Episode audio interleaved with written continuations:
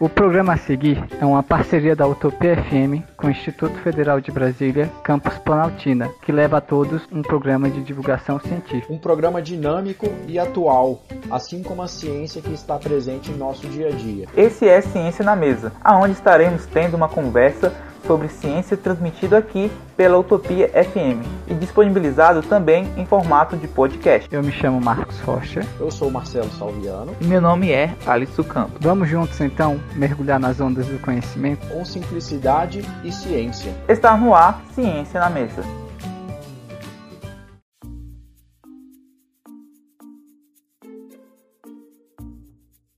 A nossa conversa sobre o mundo científico já está no ar e hoje iremos abordar o tema geração conectada. A cada dia que se passa, as inovações tecnológicas são inputidas em nosso dia a dia. O neurocientista francês Michel Desmours traz em sua obra Fábrica de Cretinos Digitais dados e conclusões de como os dispositivos tecnológicos estão afetando seriamente o desenvolvimento neural. Michel Desbourguet aponta em sua obra que o quociente de inteligência, o QI, pela primeira vez apresenta redução, ou seja, os jovens de hoje são a primeira geração que possui o QI menor que seus pais.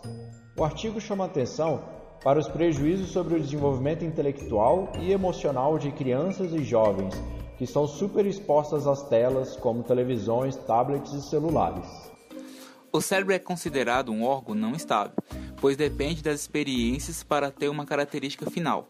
Daí foi observado que quanto mais tempo se usa telas para fins recreativos, maior o atraso da maturação anatômica e funcional do cérebro, principalmente relacionada à linguagem e à atenção.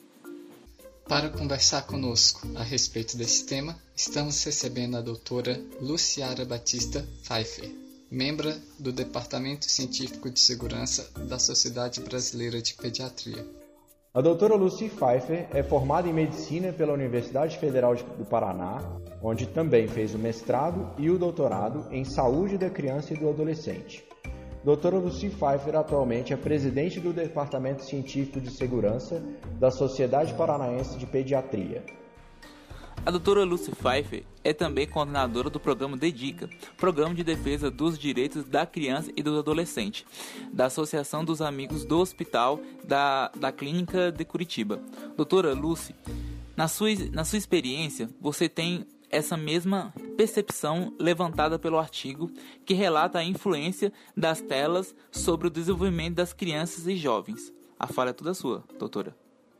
Sim, com certeza, né? Temos uma mudança no mundo com a internet trazendo, nos trazendo muitas coisas é, fantásticas, mas ao mesmo tempo o mau uso dela. E o mau uso que seria esse uso excessivo e descontrolado, e muitas vezes em bebês muito pequenos, levando a com que eles percam todas as etapas que se constituem numa linha e não numa escadinha, como se pensava antigamente, né, de degrau em degrau, mas numa linha de desenvolvimento e de estímulos que vão fazer conexões.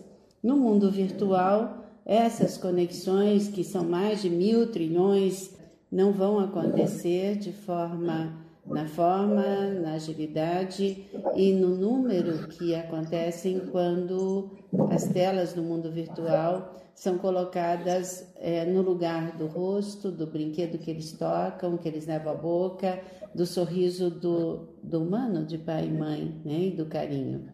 Elas não conseguem substituir isso. Ao contrário, vão robotizar essa criança. É, doutora, é, diante do que vivemos, um monte de isolamento social em que as atividades são feitas à distância e até mesmo as aulas que estão sendo ministradas de uma forma remota, como podemos re reduzir os impactos negativos do uso das telas do desenvolvimento do cérebro da criança e do jovem?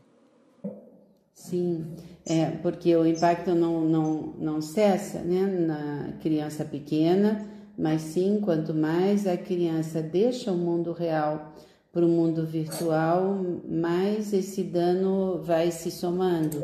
É, no tempo de pandemia, esse recurso que até hoje nós estamos utilizando é fantástico.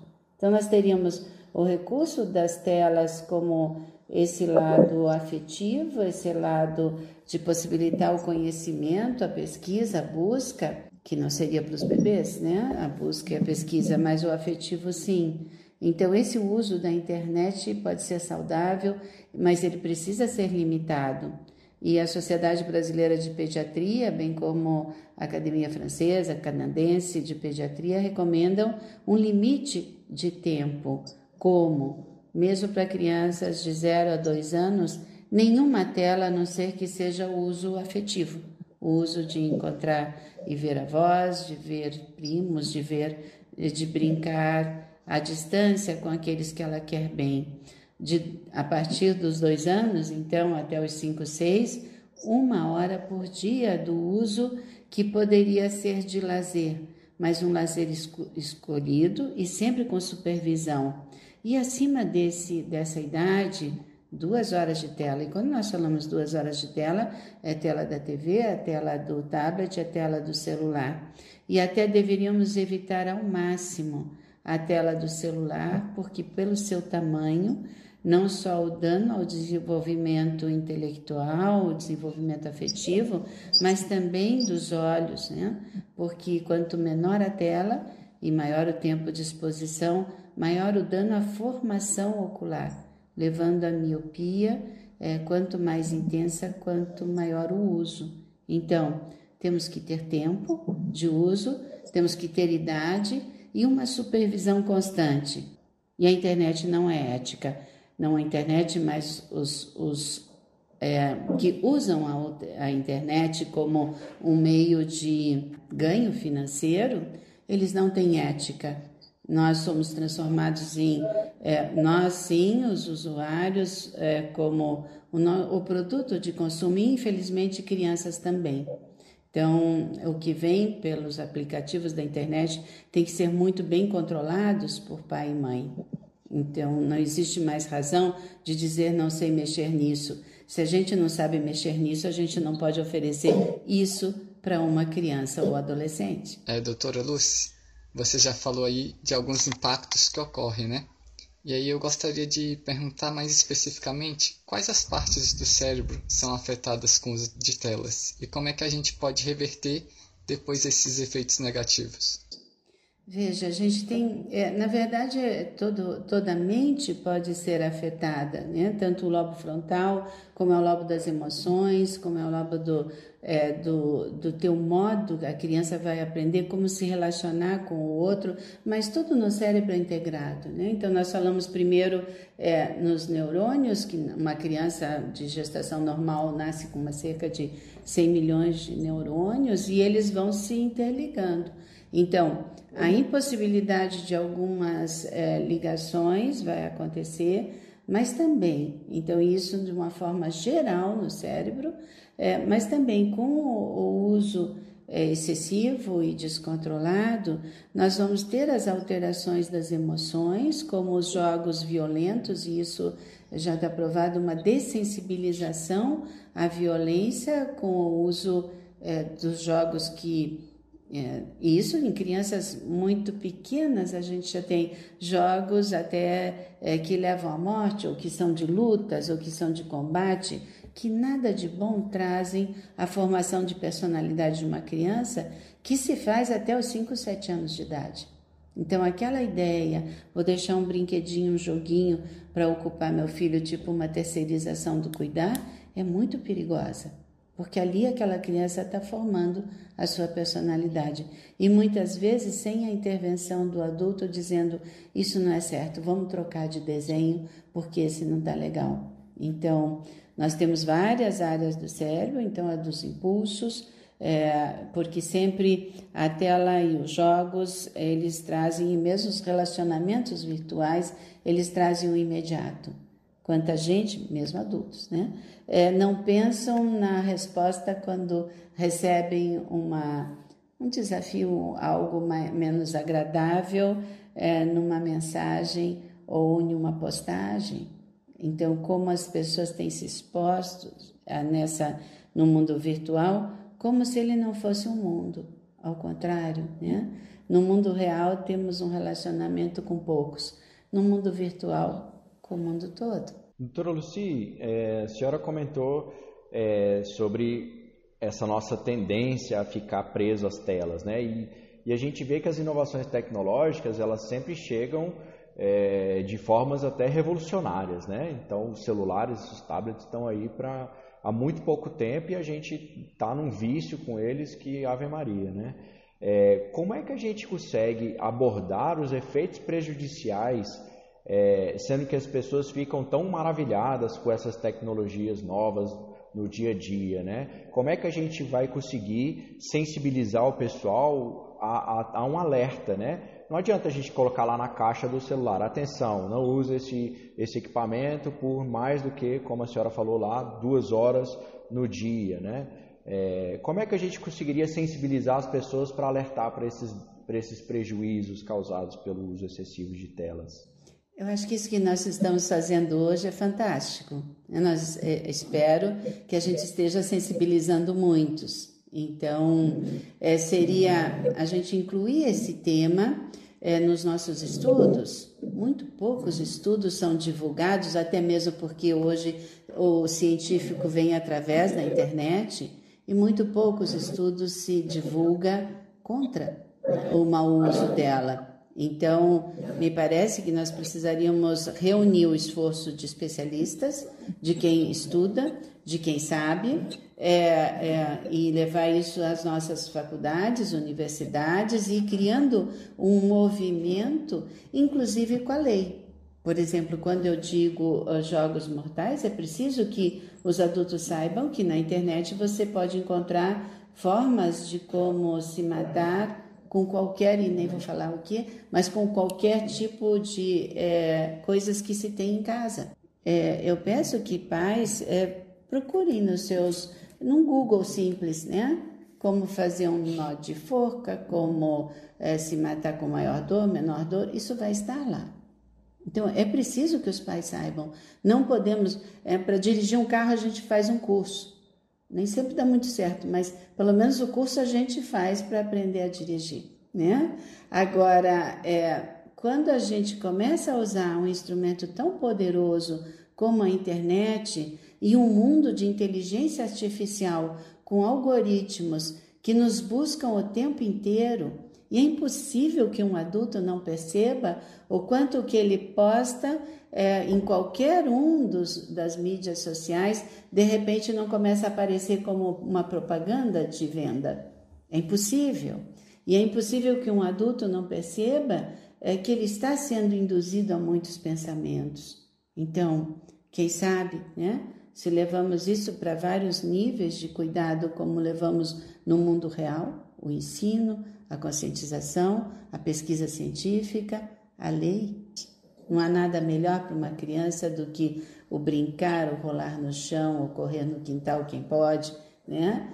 Ou, ou pular corda, andar de bicicleta, ou mesmo um jogo de tabuleiro, que daí sim vai estimular os neurônios, que daí sim vai estimular valores, o saber ganhar ou perder, porque nos jogos da internet você pode ganhar sempre, é só tentar de novo.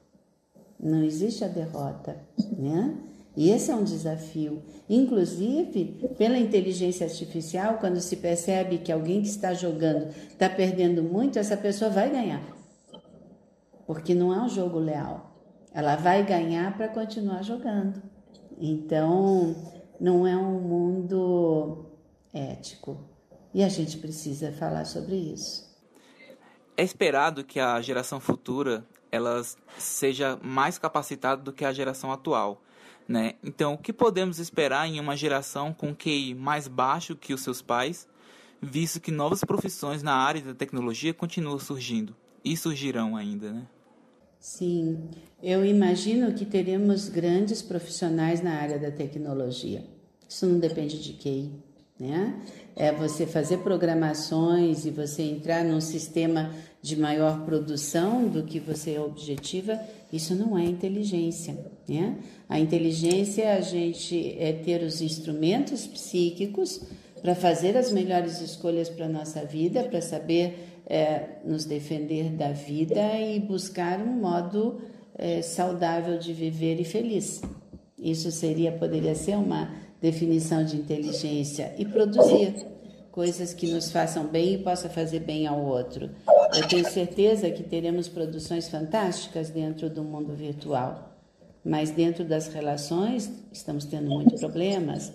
Nós temos adolescentes é, completamente fechados em casa que não conversam eh, com quase ninguém. Nós temos escolas que na hora da pausa, em vez das crianças fazerem aquele barulho da brincadeira, está cada um num canto eh, mandando mensagem para o outro no celular e esse outro pode estar tá no banco do lado.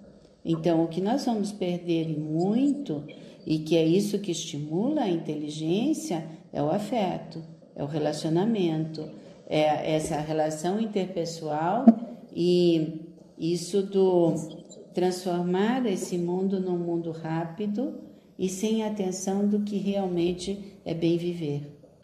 É, doutora Luci, na Ásia já se tem é, até legislação para o controle de videogame, por exemplo.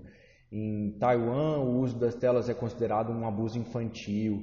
É, em sua opinião, o Brasil ele precisa regulamentar esse tempo? É viável uma, se pensar numa política né, legislativa de regulamentação é, e depois partir então para as escolas é, é, se apropriarem desse, desse regulamento e tentar em, colocar isso dentro das casas das pessoas, né? O que, que a gente pode esperar do uso dessa tecnologia sem controle legislativo, assim, né?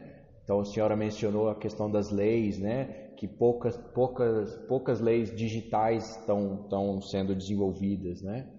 O que, que a gente pode esperar disso? É, a gente espera o caos, né? Porque é, é, seria uma pena que nós tivéssemos que chegar a um fundo de poço, né, onde a gente, é, e talvez as pessoas não percebam que é, quando você coloca todas as suas informações numa tela e a criança coloca isso com muita facilidade, existem pesquisas como do TIC Kids que mostram como é fácil uma criança colocar seus dados pessoais, seus é, dados dos pais e a partir daí criar intimidades, e nós temos um trabalho bem grande disso, né? Do, dos acessos, inclusive sexuais, das ameaças, do grooming, do sexting, aquelas é, que são todos os tipos de violência, né?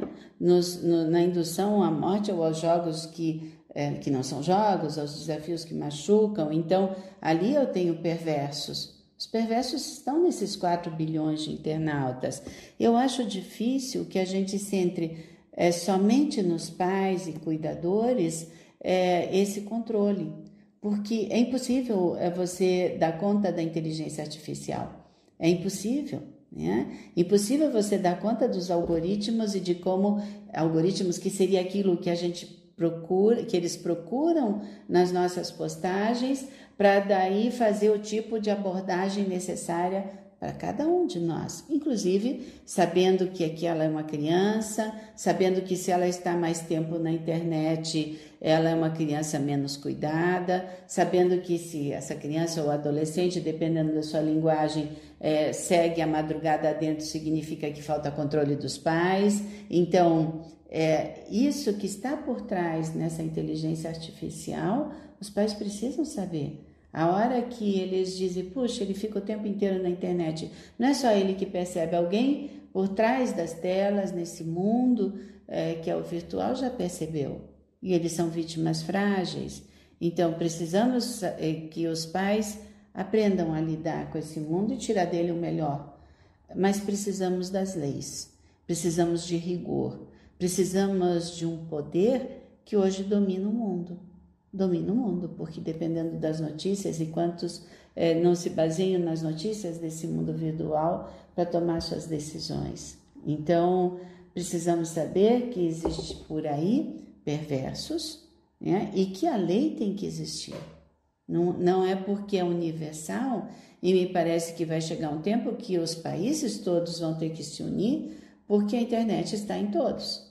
Né? Então, até para formar leis no nosso país, ele levou dois anos, dois anos para leis que já existiam no mundo é, para proteção de dados, que é aquilo, né? É, de você pedir é, dados que são desnecessários quando você quer comprar, sei lá, um livro, né?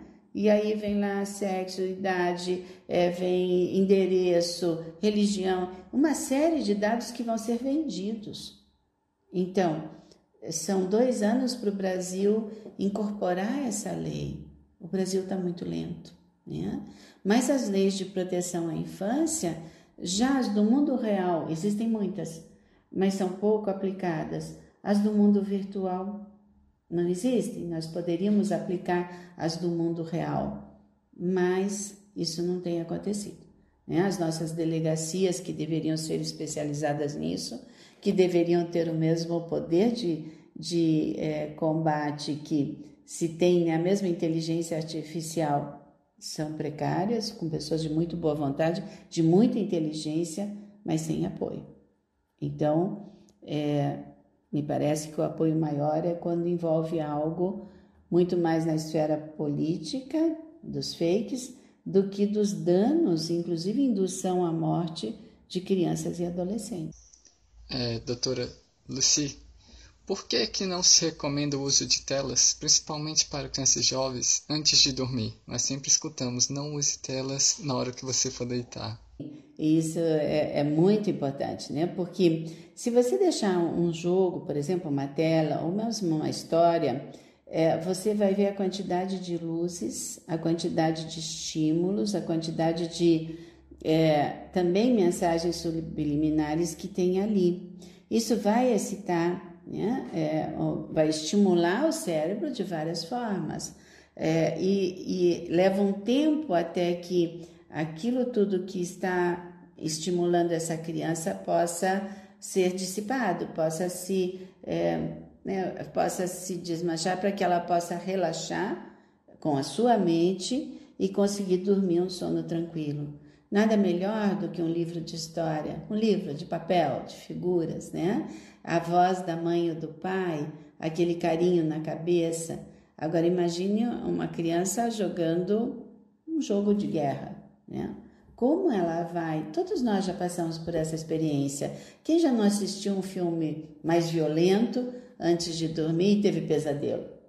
Não é assim? A nossa mente capta todas aquelas mensagens e o nosso inconsciente vai tentar trabalhar aquilo para entender. A criança mais ainda, porque ela não tem todos os instrumentos de compreensão para entender isso que vem de fora, e quanto menor, mais ela aceita aquilo como verdade absoluta, menos ela questiona e mais aquilo vai ter impacto é, no seu pensamento. Por isso, daí sonos intranquilos, né?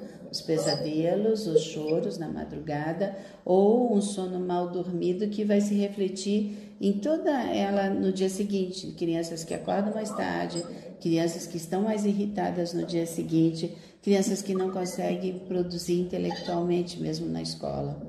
Doutora Lucy, o Brasil é o país com maior taxa de pessoas com transtorno de ansiedade no mundo, né? O uso é então a provável causa disso é que é o uso excessivo de telas, né?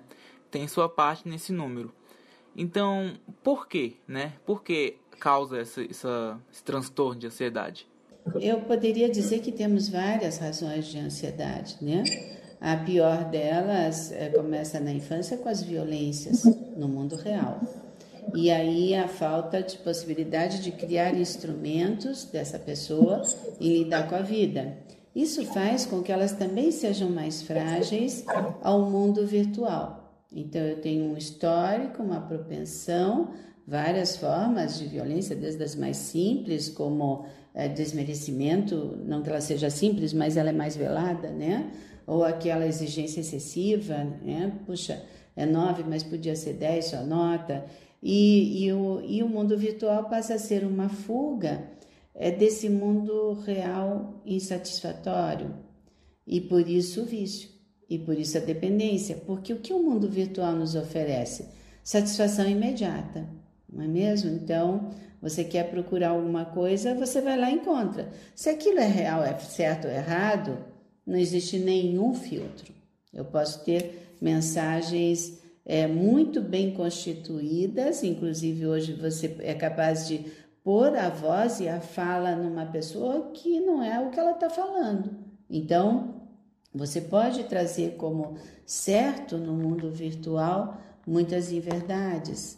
Então, mas o que mais o mundo virtual trouxe foi a pressa, né? o resultado imediato, aquilo da satisfação absoluta. Então, se você não está contente com isso, você procura outra coisa, você procura, procura. E as pessoas deveriam pensar quantas horas elas gastam nessa procura do nada, de uma satisfação. O like passou a ter um valor muito maior do que um abraço de um amigo. E o que é um like? Então, nada, né? Você pode passar por ali e ser um que dá likes em tudo, mas muitas crianças, adolescentes e adultos acreditam que um like é alguém gosta de mim. Então, é, essa ansiedade está num conjunto de insatisfações da, do mundo real, onde se procura no mundo virtual e se tem respostas que não sustentam. Então, a hora que é, essa pessoa se sustenta com 100 likes, mas que ela volta para casa e ela está sozinha, aí aquilo não faz sentido. Então, e cada vez mais o vício, porque daí eu vou querer mil likes. Aí eu vou fazer coisas mais estapafúrdias para que eu tenha os mil likes, ou dizer mais besteira, ou sair de mim, ser outra. E que ansiedade maior eu posso ter se eu faço eu sou aceita por algo que eu não sou. Depois eu volto para o que eu sou, né? E aí eu tenho uma personalidade no mundo virtual, nós temos pessoas e adolescentes, não só adolescentes, né, mas pessoas adultas também, que tem, tem 10, 20 tipos de. É, que se apresenta de 10, de muitas formas, mas o que sobra é ela mesma, o que sobra é a vida que ela está conquistando. Esse mundo virtual é fluido, não existe. Então, cada vez mais ansiedade, cada vez mais fuga do mundo real e fuga da resolução dos seus problemas que realmente iriam trazer uma vida melhor. Sim, com certeza. E, e, complementando um pouquinho o que a senhora falou agora, muito bem falado, ponderado, é o que traz aquele documentário do Dilema das Redes, né? Ele, ele traz na veia exatamente isso aí que a senhora está falando, né? Essa, os algoritmos são preparados justamente para prender a pessoa o máximo possível aos seus anúncios, a, a, a, essa, esse meio virtual que muito traz essa, essa questão do, da ansiedade, do, da depressão e tem tudo isso junto se você não souber usar. É, agora, doutora Lúcia, eu queria te convidar para a gente é, olhar um pouquinho o outro lado. Né? É, é inegável que as telas elas podem ser utilizadas como uma ferramenta, né? Porque elas são muito mais interessantes, são muito mais convidativas, são mais atrativas. Então, vou te dar um exemplo. A minha sobrinha tem uma sobrinha de 7 aninhos. Ela está agora no, indo para o segundo ano né, é, da alfabetização. Então, ela terminou agora, semana passada. E ela já está escrevendo no nosso grupo de mensagens da família. Olha só para você ver. a gente está tendo, inclusive, tendo que criar um segundo grupo, né, só com adultos. é, então, assim, como é que a gente encontra um meio termo, né, onde a, as telas elas têm o seu papel motivador, a gente usa elas ao, ao nosso benefício, né, é, mas sem prejudicar o desenvolvimento intelectual e emocional, principalmente. É claro que ela vai ter uma, uma, uma celeridade muito maior do que a gente que foi alfabetizado sem, sem esse recurso do, do, da, das mensagens instantâneas, né? Ela está tendo a mensagem como um incentivador gratuito e o tempo inteiro, 24 horas, né? Como é que a gente consegue achar esse meio termo aí? Acho que é bom senso, né? É isso que você diz, né? O bom senso. O mundo da internet é fantástico. Né? Na medicina, por exemplo, e com os robôs, você, uma pessoa é, em outro país, consegue manipular um robô e fazer uma cirurgia. Então, imagine que mundo fantástico esse, né? Um saber que se difunde, mas é, nada pode ser oferecido à criança sem supervisão. E nada substituiria os passos que ela tem que ter. Né? Esses passos que são é, de ela aprender a tocar como bebê, né? Então, por que não uma tela? Para um bebezinho que se fixa naqueles brinquedos, nos desenhos que, se vocês perceberem, a maioria deles tem olhos muito grandes, risadas frequentes e frases que se repetem. Essa é a fórmula mágica para você é, viciar um bebê né, e uma criança pequena, porque é o que eles procuram na gente.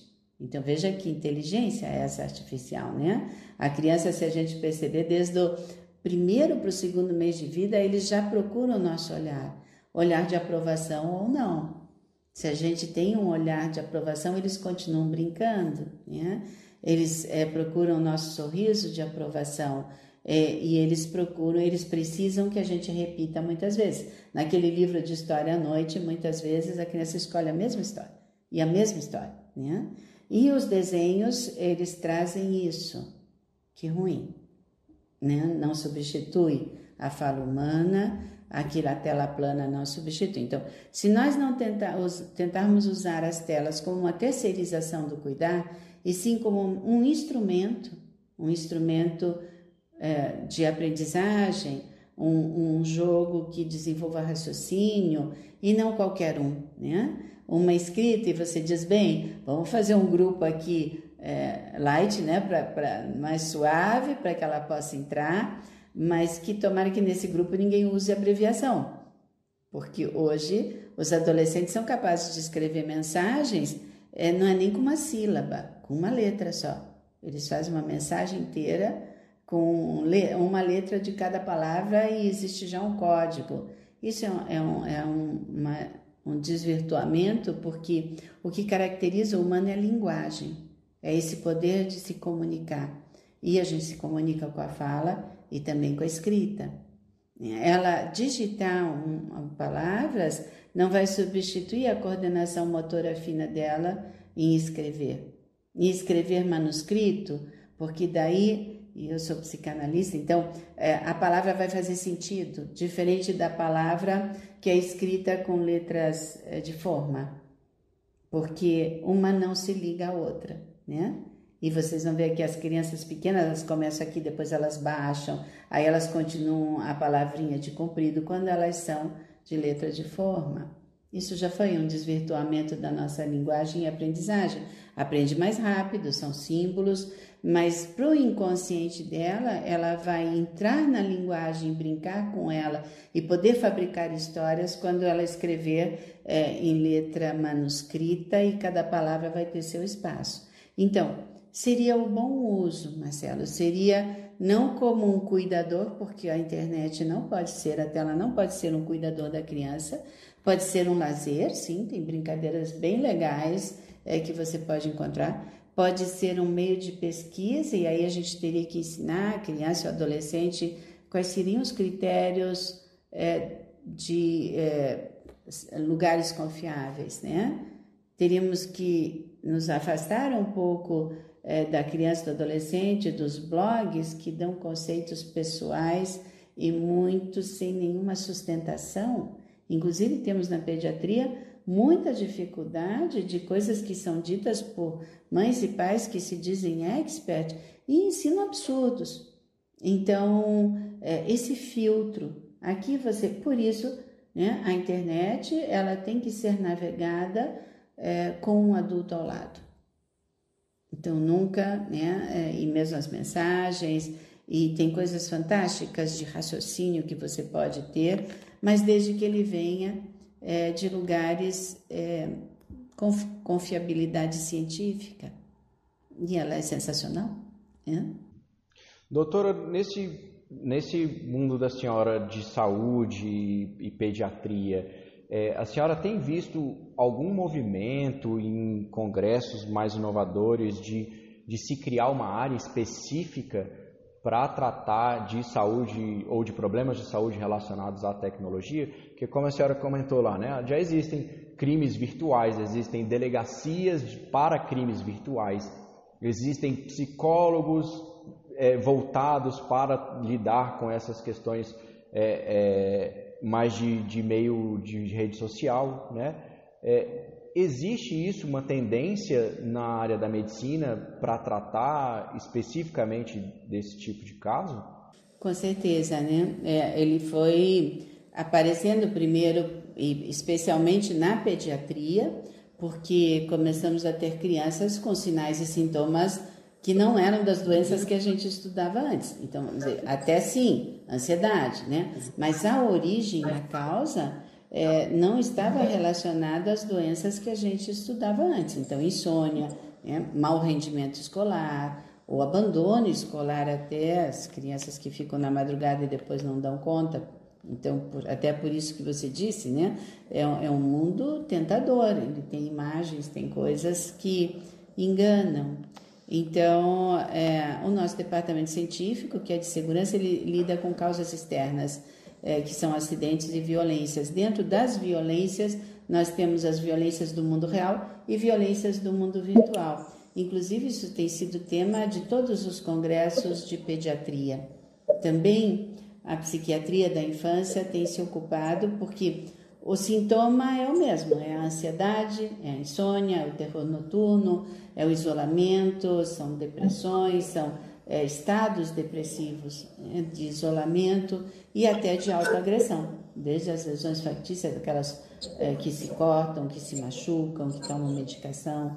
É, então, todos os danos à saúde, eles entraram na medicina, esses que vêm pelo mundo virtual, é, só que então é, a, a, o ensino é diagnosticar a causa. Então, temos os mesmos sintomas antigos, porque é assim que a mente humana reage, é assim que o corpo reage, como a miopia, como os, os problemas de coluna, como os problemas do sedentarismo, a obesidade má alimentação. Então, tudo isso já está incluído na medicina. E ele entra, vamos dizer assim, o sintoma é esse, só que temos novas causas. Hoje nós temos é, vícios absurdos em todos, não só dos jogos, mas também, inclusive, de, de crianças e adolescentes viciados é, tanto em, em sites de masoquismo, sadismo, pornografia, e aí você tem uma série de sintomas que você não está sabendo porque são coisas tão agressivas e tão fora do tempo que os sintomas vão ser de transtornos mentais mesmo. Então, todos os médicos, mas os professores também deveriam saber. Muitos sabem, né? Mas algumas escolas usam os instrumentos, né, é, as telas, inclusive celulares que nunca deveriam usar, como um instrumento de ensino. Isso é um erro. Então, a pesquisa, fantástica, né? mas teria que ensinar a pesquisar. Aqui sim, ali não. Agora, eu dou um tema e digo pesquise na internet, sem nenhum rigor, é um erro. Então, todos nós precisamos nos especializar nisso, né? Todos que têm contato com o humano. É, doutora Lucy, a internet ela também traz padrões de comportamento, né? Por exemplo, você é bonito se você for alto, musculoso, se você tiver, né, várias outras coisas. Como é que a gente pode blindar também os jovens de saber que esses padrões de comportamento interessam só apenas aqueles que estão na internet? Não só apenas aos que estão na internet, mas os que nos fazem de objeto de consumo.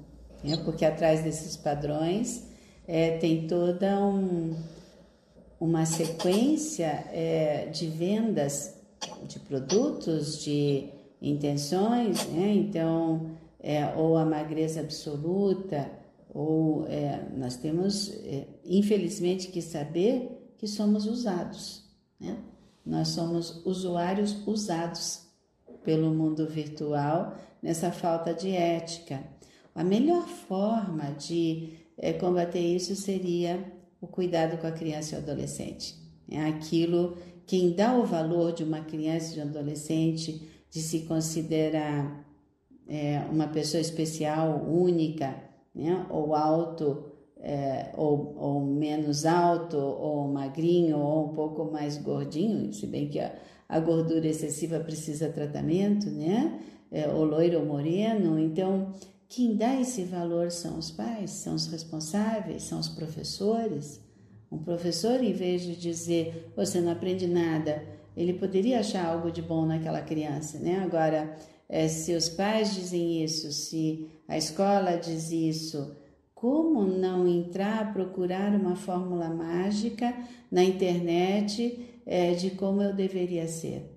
Já que eu não agrado meus pais, já que eu não agrado minha família, já que eu não agrado a escola, já que eu, daí eu vou ter dificuldades em conseguir parceiros, é uma consequência natural, né? Se eu, se eu sou pouco, como é que eu vou ter condição de me relacionar com os outros, né?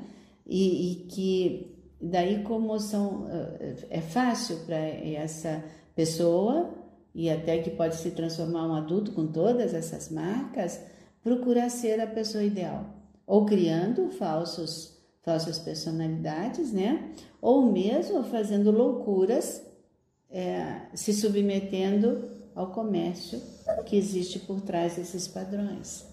O adolescente é muito sensível a, aos grupos, mas isso, dependendo de como ele foi estruturado na sua infância, a personalidade que ele começou a funcionar, a formar na infância e vai ter, finalizar na adolescência, ele vai buscar grupos, que é um jeito até de se libertar daquele poder absoluto de pai e mãe, é, rei e rainha, né? São os donos da verdade, tudo. Ele começa a perceber, a criança começa a perceber que o pai e a mãe não são os mais bonitos, não são os mais espertos, não são. Sempre vai ter alguém melhor ou pior. E aí ele vai procurar outras identidades para não ser um clone de pai e mãe. É bom isso. E aí ele vai ver como o amigo vive, como a família do amigo vive, como agora ele procurar isso na internet é um erro, porque é, o falso está ali, né? a falta de verdade está ali e o impossível também, em ser aquele modelo que é impossível de ser.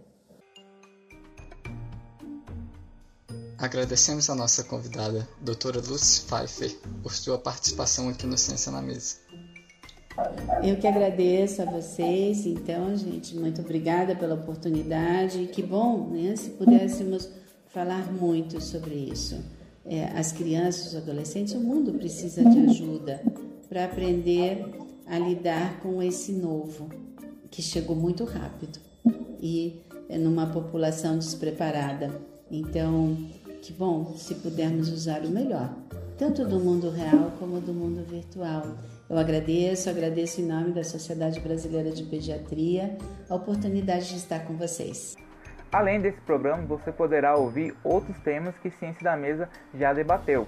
E para ficar ligado nas novidades, siga, siga a gente no Instagram, é, Ciência na Mesa 1, 1 como forma numérica, é, curta no Facebook Ciência na Mesa e você pode ainda entrar em contato conosco pelo e-mail é ciencianamesa@gmail.com.br. E em breve a íntegra do nosso programa vai estar disponível no Spotify, Anchor, Google Podcast, Breaker e Rádio Public. Para ter acesso, é só ir na plataforma preferida e procurar por Ciência na Mesa.